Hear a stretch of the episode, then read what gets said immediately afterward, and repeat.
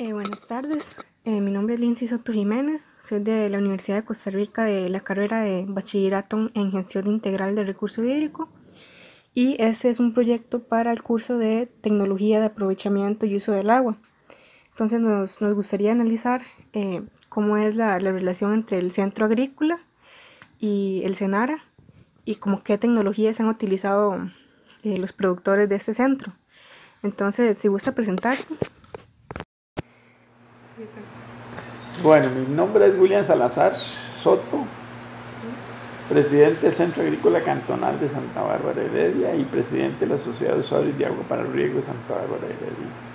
Ok, eh, bueno, William, eh, voy a empezar con la entrevista. Entonces, como tema uno, tenemos eh, lo que es el, el, el usuario y la, y la asociación. Eh, ¿Cuándo fue fundada la Asociación de Agricultores de Santa Bárbara Heredia? La asociación fue fundada en mayo de, de 1993. Eh, ¿Cuántos integrantes posee la Asociación de Agricultores? En este momento hay 61 asociados. Eh, ¿Qué tipo de cultivos son trabajados? De aquí se siembra casi de todo, de frutales, hortalizas de todo tipo. También se le da servicio a algunas lecherías para pasto corta. Este, en hortalizas principalmente es el tomate, el chile, cebolla, el pepino, este, vainica, bueno, es muy variado porque estamos en una zona que va desde los 900 metros hasta los 1800 metros. Okay. Entonces hay un rango para trabajar diferentes cultivos. Bueno, esta pregunta no la tengo aquí, pero ¿cuántas, cuántas hectáreas son en total? De que están bajo riego. Sí. Bueno, oficialmente son alrededor de 50, solamente que nosotros hemos tratado de, de trabajar, de, de, organizar, digamos, el sistema de riego trabajando los 7 días a la semana y las 24 horas. Entonces eso nos da una opción de, de llegar tal vez a las 100 hectáreas. ¿no? Ok, bueno, en total, per, perdón, todas las hectáreas que estén o no estén bajo riego, o sea, todas. Ah, no, no, no. Muchas. Ah, sí, claro. Eh, bueno, el tema 2 eh, tenemos lo que es la gestión del proyecto del programa que ustedes realizan con el Senara. ¿Cómo es que se llama este programa, William?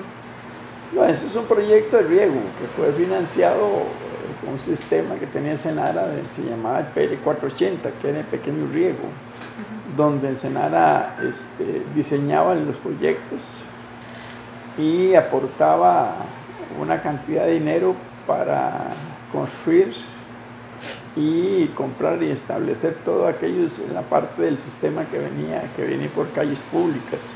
Uh -huh. Y este, la otra parte la pagaba con un crédito también de Senara este, a 15 años plazo, un interés bastante cómodo.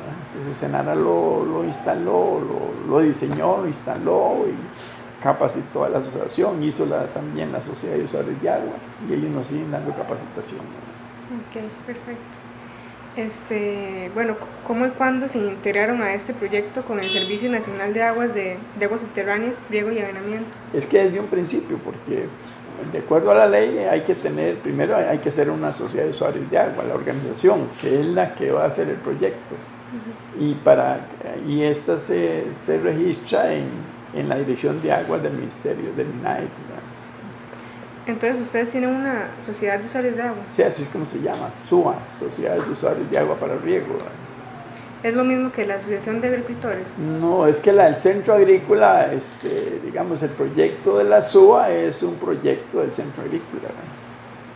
Ok. ¿Y usted forma parte de la SUA? De las dos. Okay. ¿Cuál, es, ¿Cuál sería su cargo en la SUA? El presidente de la Junta Directiva. Sí. Okay. Eh, bueno, ¿en, en, en, qué consiste esta colaboración o proyecto que realizan con el Senara?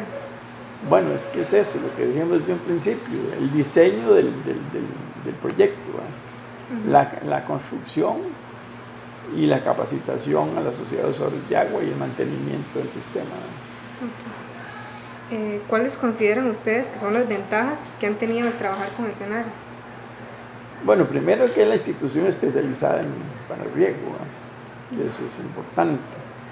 Después este, del diseño mismo del, del, proyecto, el, la capacitación que se le da también a, a, la sociedad de usuarios de agua. Y este, bueno, si no es este sistema, hubiera sido muy difícil porque fue un sistema ah, con una parte donada y otra parte este, de crédito. Entonces ahí fue donde se facilitó a, los agricultores poder este, instalar el sistema de riego. Bueno, aquí no tengo esta pregunta, pero eh, ¿qué tipo de capacitaciones eh, les, hacen? ¿Sobre, qué tema? Bueno, primero hay capacitación organizativa, ¿verdad? qué es una sociedad de usuarios, cómo se organiza, cómo se estructura, qué, qué ahí tiene que hacerse, toda la cosa. La parte administrativa, cómo se debe organizar, digamos, la sociedad ya en, la parte técnica, todo lo que son este, los cultivos que se van a regar, de acuerdo al área que se tenga, qué cantidad de riego en cada finca, cada asociado, este, las últimas técnicas, digamos, en riego que existen. es, parte, como es una, una institución especializada en riego, entonces eso es la ventaja. ¿Cuáles consideran ustedes que han sido las desventajas de, trabajar con el Senara? De hasta ahora ninguna. Porque por ser una institución especializada en riego este, y ellos y, tienen un convenio firmado entre la Sociedad de Sol de Agua y Senara, entonces ellos están obligados a ayudarnos en lo que es la orientación técnica, aunque ya la, la Sociedad de Usuarios camina por sí sola porque ya tiene 22 años de operar pero siempre se necesitan algunos consejos técnicos o cuando hay alguna avería, cuál es la mejor forma de resolver las averías o, algún otro problema. Ahora estamos haciendo, con ellos se hizo un, diagnóstico de todo el sistema de riego, porque como es viejo ya requiere de, una mejora, entonces hicimos un, sistema de modernización del sistema, presentamos un proyecto al, al INDER, con base en diagnóstico de Senara y prácticamente ya se nos, se nos aprobó y este año 2020 vamos a, a iniciar con el proyecto por un monto de más de 140 millones, donde también participa el MAC, participa el CNP, el INDER, la Municipalidad de Santa Bárbara, el Centro Agrícola y la Sociedad de Usuarios eh, bueno, me dice que son 25 años, es que creo que antes no lo apunté. Eh, en la pregunta de cómo y cuándo se entregaron el proyecto con el Senado, me dice que desde que se formó, ¿sería sí, sí, se formó, eso fue en el 25 de mayo del 93. Ok, perfecto. Eh, bueno, eh, ¿considera usted que ha cambiado la situación a partir de la llegada del Senara? Bueno, realmente no ha cambiado porque no existía antes. No, lo que hay que aclarar es que aquí este, lo que había era una red de acequias porque existía, esta, esta zona producía mucho caña principalmente y habían alrededor de como 14 trapiches movidos por agua y dos ingenios también que eran movidos por agua. Entonces había una red de acequias muy importantes. Cuando ya se llevaron, fueron desapareciendo los, los trapiches, ya hubo que ir cambiando el sistema de riego, entonces ya los cultivos eran otros, entonces ya comenzaron problemas porque también el pueblo fue creciendo, comenzaron a haber habitaciones, casas, ya se comenzó a, contaminar el agua y comenzaron a haber sí, una serie de problemas, por eso es que el centro eh, agrícola este, tuvo, digamos, la, recogió información y fue cuando se comenzó a, negociar para hacer una sociedad de usuarios de agua y de hacer un proyecto de riego para evitar todos estos problemas. Okay porque el sistema viene presurizado desde la, desde la toma del río hasta la, cada finca. Sí, para que las acequias no se contaminaran. Sí, viene presurizado, viene en tubo, entubado. Eh, bueno, ¿el ha hecho algún aporte a nivel tecnológico?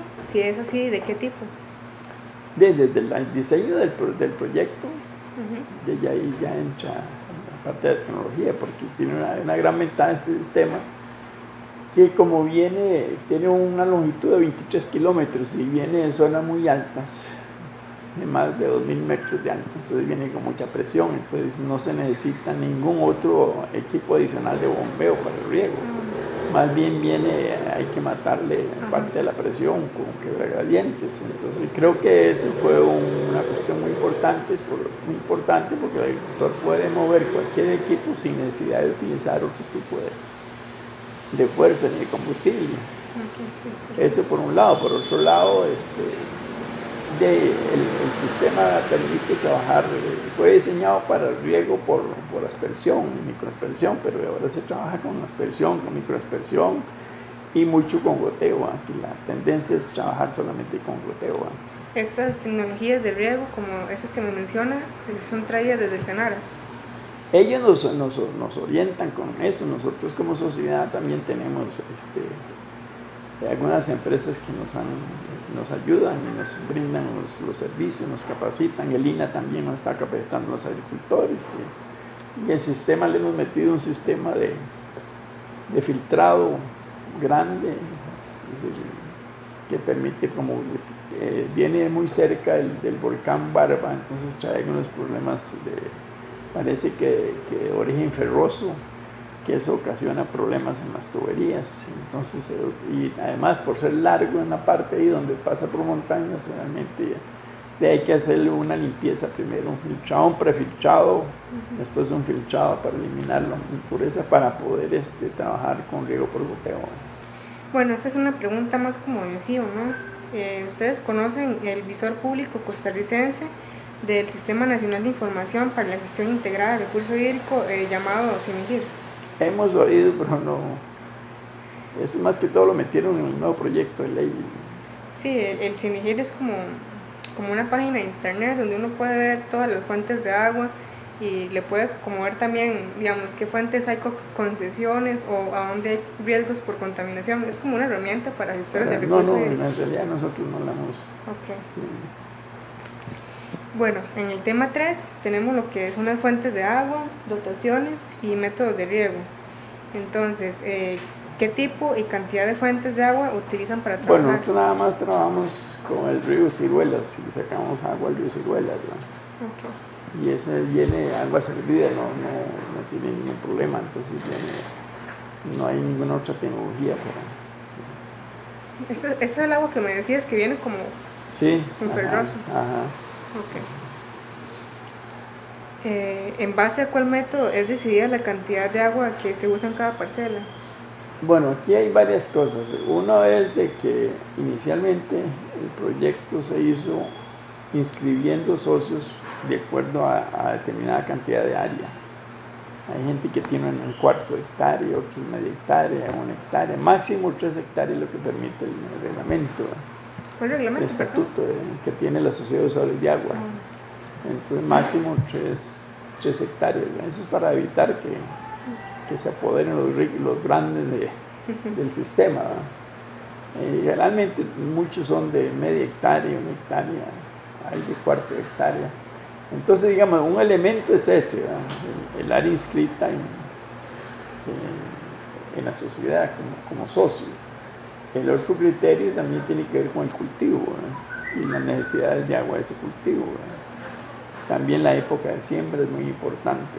Ok, entonces sería... Bueno, y el sistema de riego que, que está utilizando, que va a utilizar ¿verdad? también. Eh, utilizan... tenía un nombre esta cosa. Eh, sí, es como, ese, ese, ese, eso tiene un nombre, el método que es, digamos, calculando el área con el, con el, con el tipo de cultivo, se decide cuánta agua. Y la temperatura y la época de siembra y todo eso, ¿sí? entonces ahí está la lámina de, de, humedad que necesita la planta, la cantidad de agua que necesita la planta, de cuando el suelo también. ¿Es, este, ¿Esa información quién la determinó? ¿De Senara o la misma Con Senara, con Senara inicialmente, después nosotros vamos actualizando. Ah, bueno, eh, no tiene sistema para extracción de agua, no hay bombeo, ¿verdad? Es no, no, no, es, hecha por, por, agua servida que se llama. Hacen una captación en, el, en el río. Una toma en el río, sí. ¿Cuáles tipos de sistemas de riego utilizan los asociados? De este se ha venido pasando. Inicialmente era gravedad, después se ha tratado de, evitar ese problema. Era una sequía al principio. Bueno, es que eran sequía, ¿verdad? Pero entonces, pero, pero como ya viene entubada, entonces el agricultor estaba acostumbrado a riego por gravedad, entonces se ha venido cambiando y prácticamente el sistema fue diseñado para aspersión Ahora se ha pasado, bueno, ya por gravedad prácticamente no se riega, se riega por aspersión, microaspersión y goteo. Eh, ¿No sabe cuántos hay por cada uno? Ah, no. Muy difícil. Eh, bueno, ¿considera usted que estos métodos son más eficientes? Sí, claro. Es que a nosotros nos, disminuyeron la, la concesión de agua Primero eran 52 litros no nos bajaron a 26, ¿eh? con los mismos asociados y más gente que necesita agua. Entonces hemos tenido que, utilizar nuevas técnicas para resolver el faltante de, agua que nos disminuyeron. Y eso se ha logrado con nuevos sistemas de riego y, con horarios de riego las 24 horas y los 7 días a la semana. ¿La concesión se la, se la disminuyó en la dirección de aguas? Sí. Con el cuento este del, cambio climático y un montón de cosas ahí que al final yo creo que eran datos que habían sacado de otros lados y no había mucho que ver con, con Costa Rica, pero bueno, ahí. Ok, perfecto.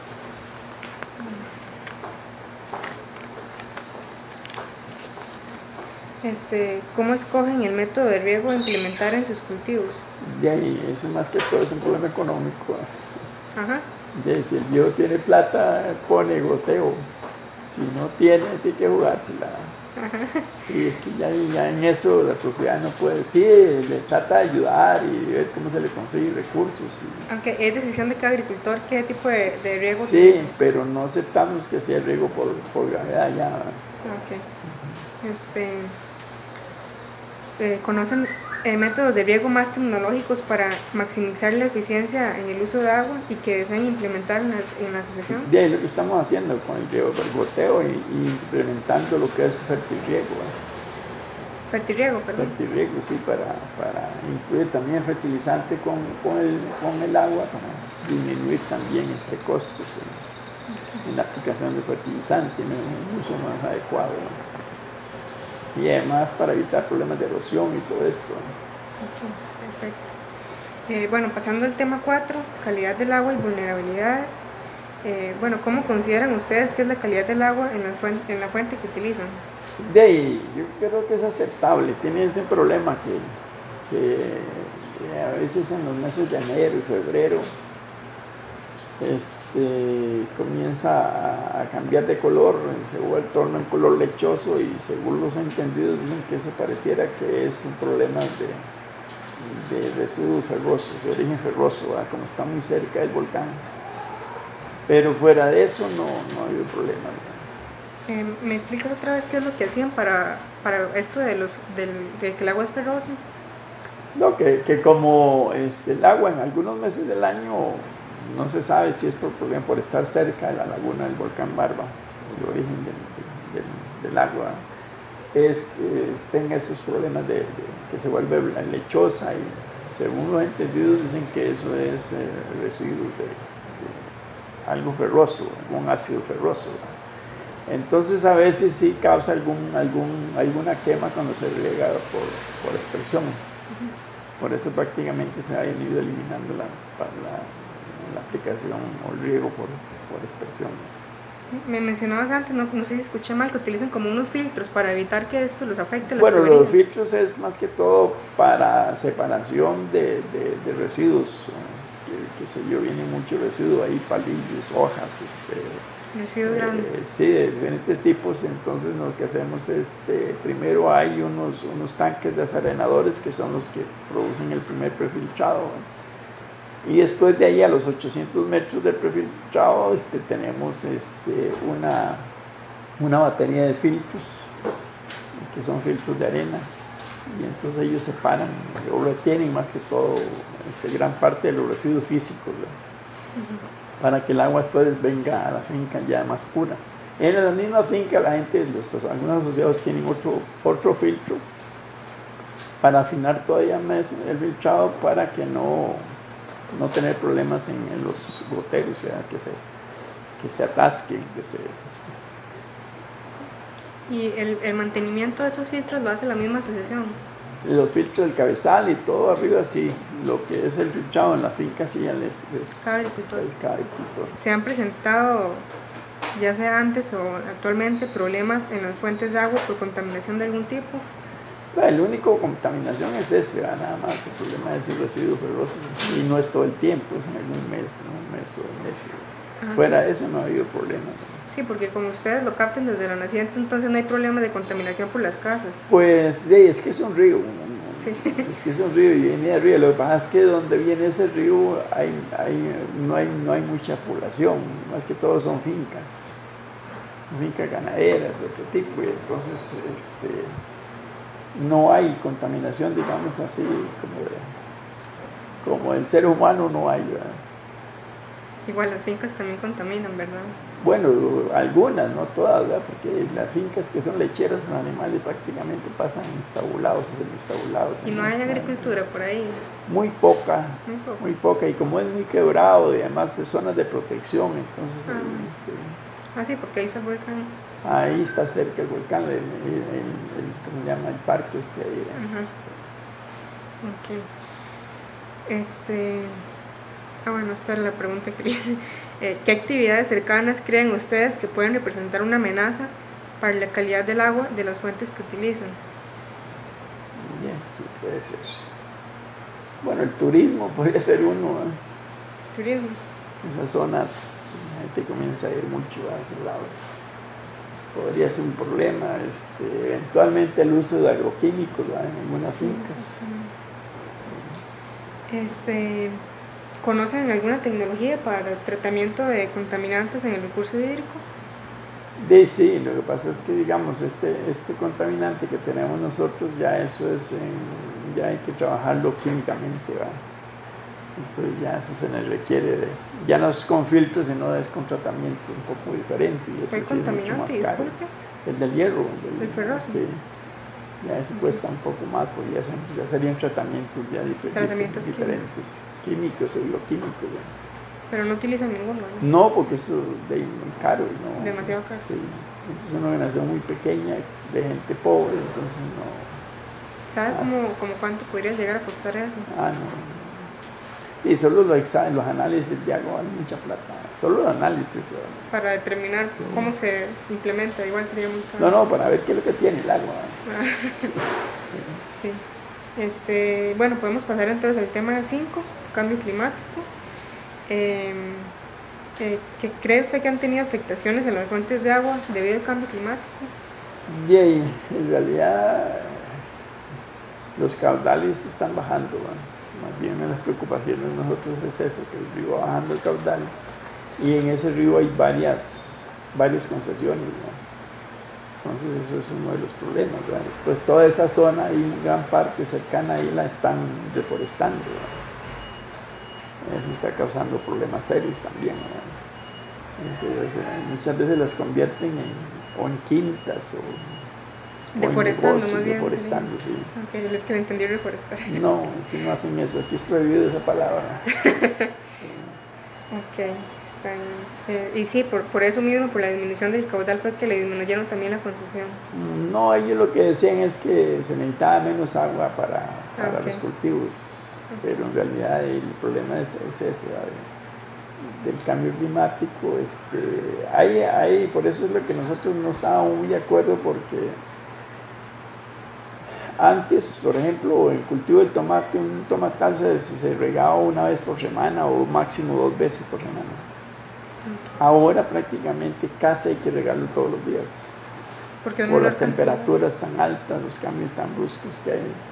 Entonces, este, por eso es que nosotros no concordamos de que, de que se nos disminuya porque se necesita, pero dice, hay temperaturas mucho más altas, hay días, las horas luz son más largas, los días son más largos, el tomate requiere, o mucho cultivo requiere de más humedad, este, y se nos, nos baja todavía, es más difícil poder atender a los agricultores la producción. Eh, ¿Qué tipo de conflictos creen ustedes que puede generar el cambio climático? De ahí, el pleito por el agua. Porque hay países que, que sí están serios, incluso ya no solamente el agua superficial, sino que el agua el subsuelo que se lo están llevando y sacando de una zona para la otra. Y eso pronto va a llegar aquí el mismo problema. Entonces, ¿ustedes han tenido conflictos del uso del agua entre agricultores?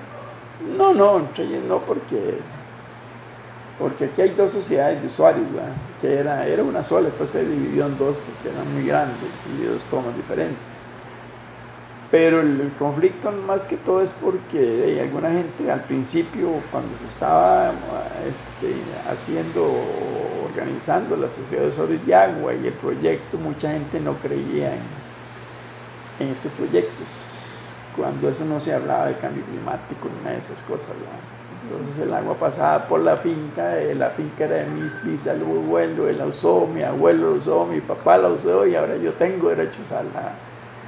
Entonces eso sí causaba problemas serios. Entonces incluso con el proyecto costó mucho porque la gente no quería pagar por, por, el agua. Por el agua y aún así hay problemas, ¿verdad? Pero, pero sí, este, poco a poco ya van adquiriendo conciencia de, de esto.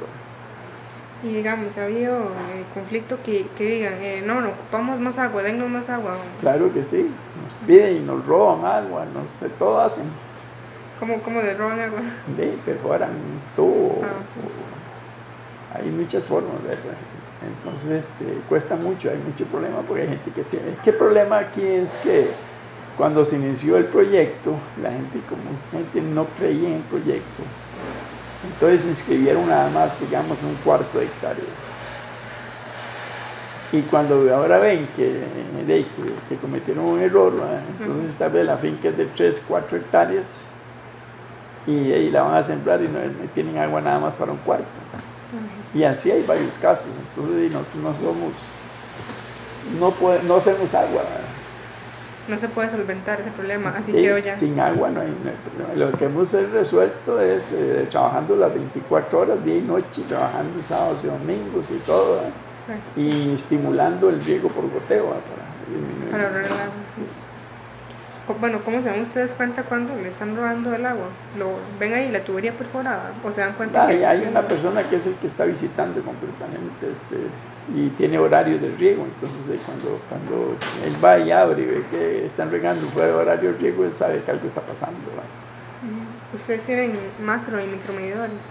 No, todavía no. Ahora con la nueva, este, con la modernización que le vamos a estar, el sistema sí va a tener medidores. Ok, entonces se va a cobrar el agua dependiendo del... Ahora se va a pasar ya no por área, sino por volumen. Eso va a traer otros problemas, pero bueno. Sí, sí yo siempre, cuando yo voy a una sala, preguntan cuando van a cambiar de, tipo de medidores y de, tipo de cobro, siempre hay problemas. No, es, no solamente eso, sino que si una persona está acostumbrada a utilizar el agua cuatro horas, seis horas, este, y ya le ponen medidor con suerte se, se, va, se, va, a pasar de las horas que se le determina, entonces ahí es donde va a haber más descontrol también posiblemente sí. problemas. Va a haber que generar más, más conciencia también. Eso sí que cuesta, yo creo que aquí no hay de eso. No. no. eh, bueno, el Senara o la misma asociación ha ejecutado proyectos eh, considerando los efectos del cambio climático en la disponibilidad del agua de como esto se hizo hace tantos años que con apenas se, se está hablando de las cuestiones del agua, este, más bien yo creo que nos adelantamos a eso, porque en este momento, si este cantón no tuviera este proyecto, mucha gente no podría sembrarlo. Sí, me mencionaste que ahora están, ya no emiten gravedad, ahora es todo por método más No solo eso, sino que, en invierno de pronto 8 o 15 días no llueve. ¿Y qué hace usted sin, sin agua? Y con esas temperaturas y esos días tan largos y esas... Cierto. Eh, bueno, ¿conocen tecnologías de aprovechamiento de uso de agua que mitiguen el riesgo por el cambio climático? De todas esas que estamos usando. Estamos ahora tratando de hacer una, bueno, meternos en otra enredo ahí que es el ver si podemos hacer cosecha de agua. ¿Cosecha de agua? Ajá. Ese sería el, lo que le llaman cosecha, otros le llaman espejo de agua. simplemente es recolectar el agua llovida. Y ahí ya ubicado en la finca donde se podría instalar, que el sistema pasa a la par y que eventualmente podríamos, estamos tratando de ver cómo, cómo adquirimos la finca y cómo entramos por ese lado, porque hay mucha solicitud de agua y el único cantón de la provincia de Heredia que tiene este, todavía áreas para cultivar es, Santa Bárbara, los otros prácticamente. Unos los absorbió las urbanizaciones, otros ya llegaron al límite con las reservas, con los, ¿cómo llama esta cuestión de los... Las zonas protegidas. Las zonas protegidas, los parques estos. Entonces, prácticamente el único, el único cantón de Santa Bárbara es Santa Bárbara del es el cantón de Heredia que todavía tiene zonas para, para producir. ¿A partir de dónde nació esta idea de cosecha de agua? De uno ha visto por ahí en otros países y se ha, nos ha enterado de que hay países donde, donde han trabajado con esto y, y algunos mismos aquí en el país han traído y tienen ya algunas zonas con, con esos lagos artificiales.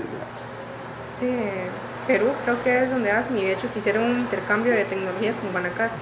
Sí, sí, sí, en Perú, en Brasil, en varios lugares, en Cuba, en Israel, todos esos lados tienen. Pero todavía eso no está muy... hay que, hay que, todavía la gente no cree que, que el agua se va a terminar, entonces cuesta mucho ir creando conciencia, las mismas autoridades cuesta mucho conseguir el apoyo para esto. Cierto. Eh, bueno, una pregunta igual de si no. Eh, ¿Conocen el concepto y aplicación de huella hídrica? No, esos cuentos no, Esos cuentos ya vienen, lo han venido metiendo. Pero al final sabemos que es lo que, lo que usted consume, lo que usted gasta. Sí, sí. Eso es. Lo que gasta como ah, pasa es que algunos lo escriben bonito y lo ponen ahí, y con esos algunos han.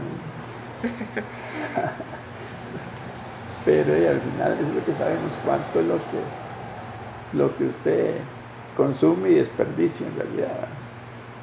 Sí, claro. Este, don William, eso era todo. Muchísimas gracias por su tiempo. No, no, con mucho gusto.